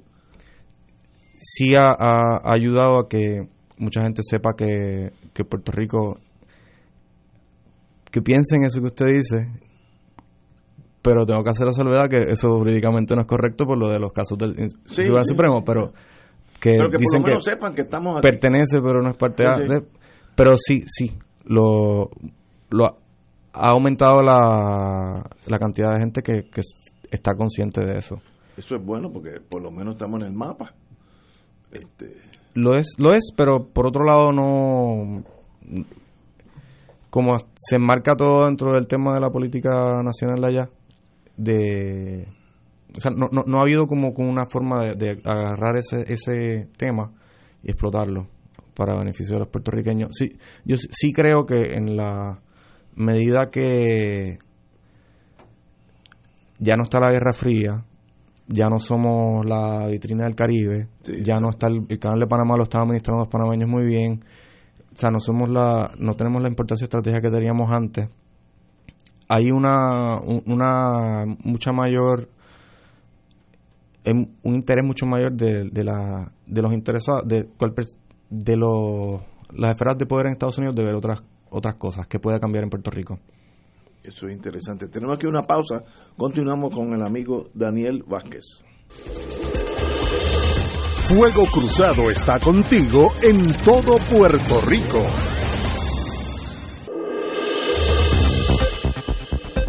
Y ahora continúa Fuego Cruzado.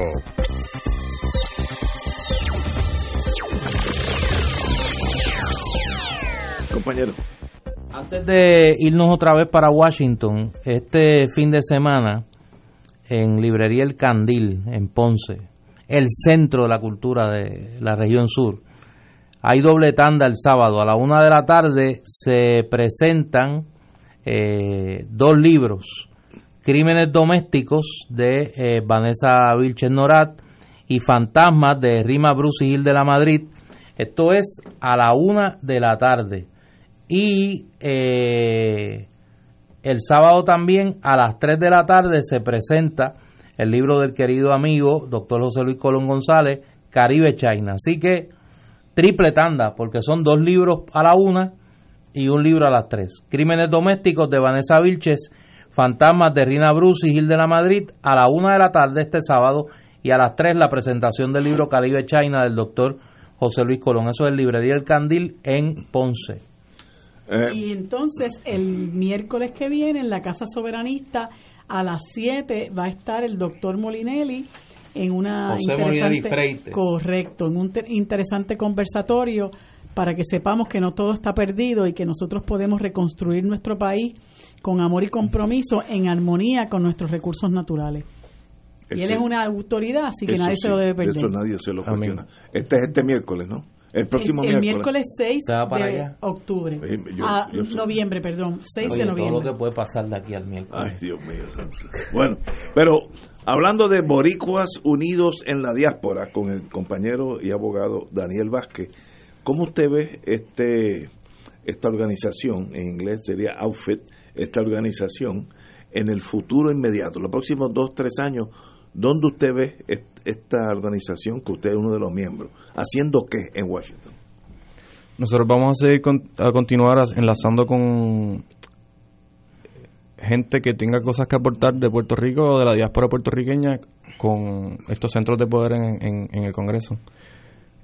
Eh, intercediendo, a veces lo, sabemos, nos enteramos que X grupo está haciendo una propuesta que tiene que, que encajaría bien con la de otro grupo, integrándolas, llevándolas a las oficinas, sirviendo de, de siempre de enlace. Eventualmente nos gustaría ya tener una especie de, de think tank y pero eso ya más a largo plazo.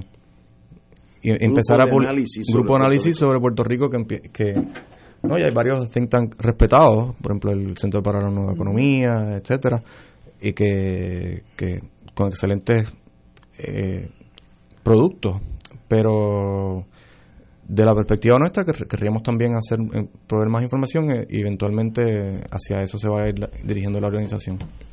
Yo creo que hay que entender, y me parece que un poco en la conversación política en Puerto Rico eso se pierde, que las decisiones fundamentales sobre Puerto Rico en los próximos años no se van a tomar aquí.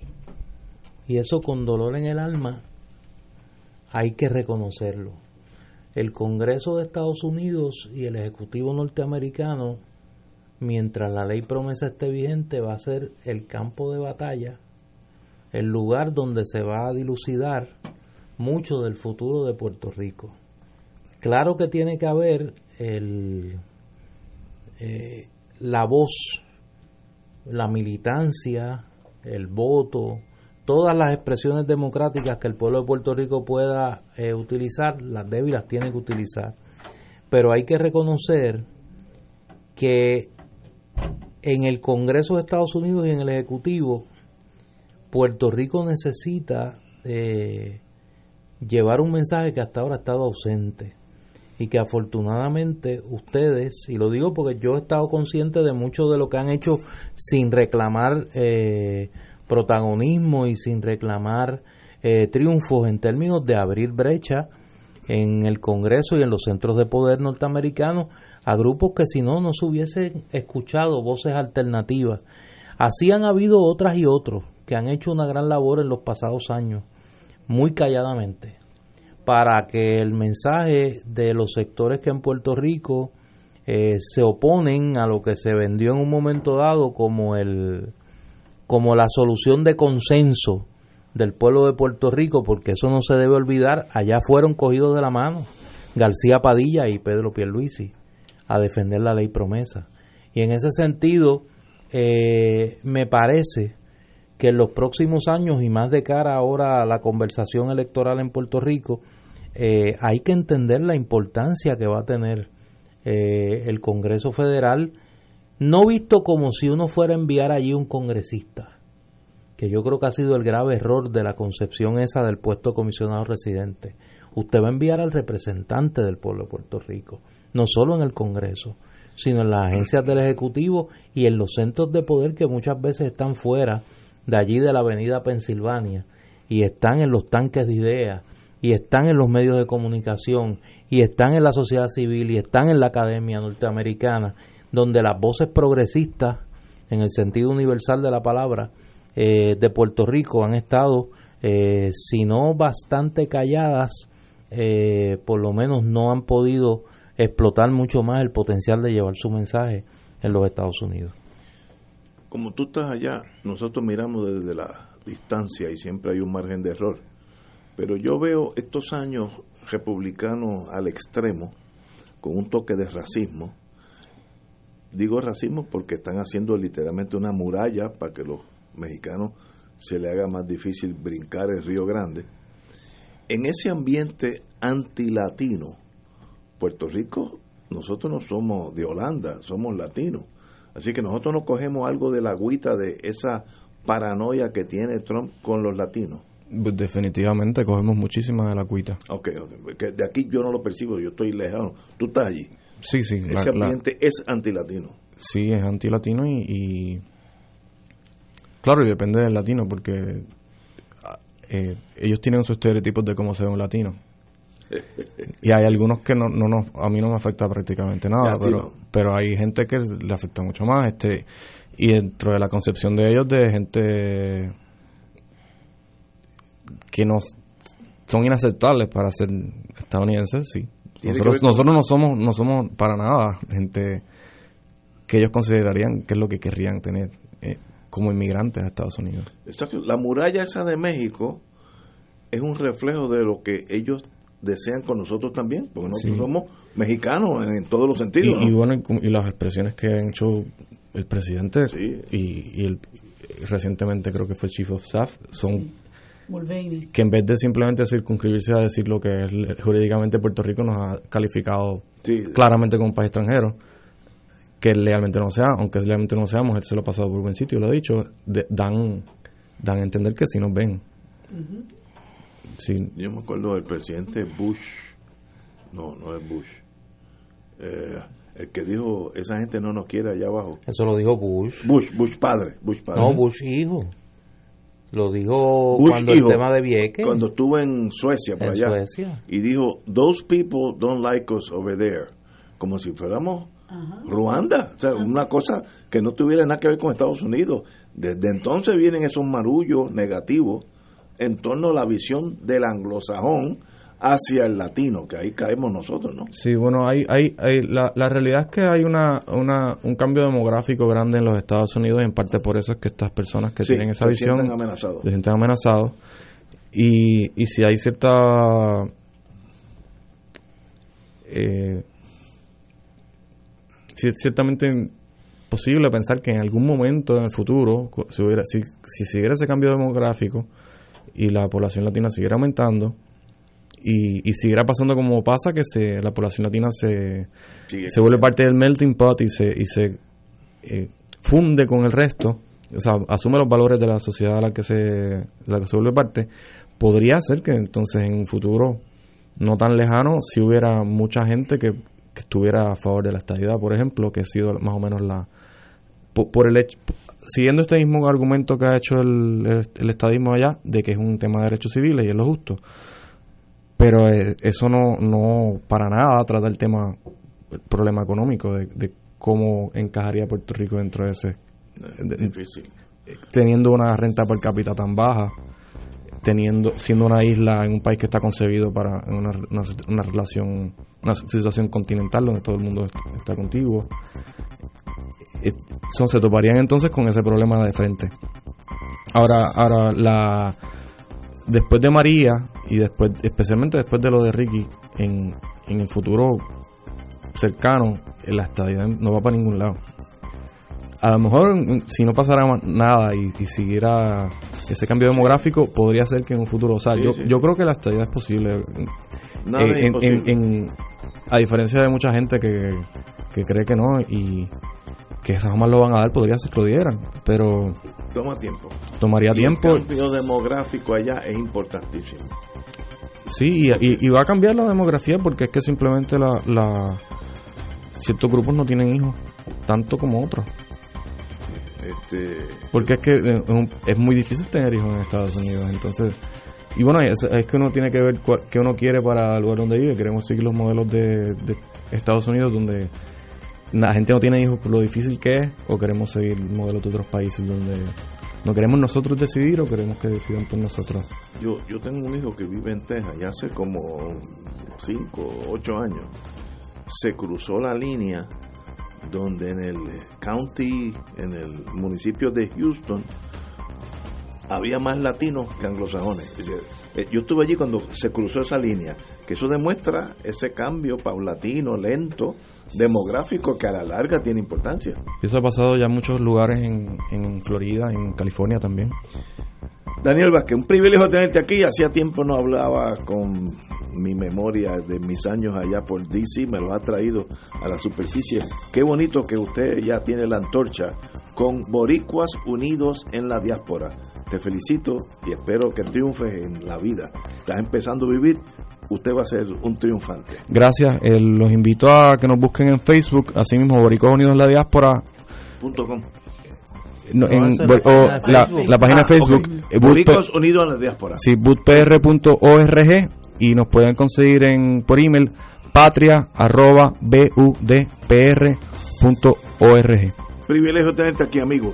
Encantado, Vamos, hasta mañana viernes. Encantado, muchas gracias.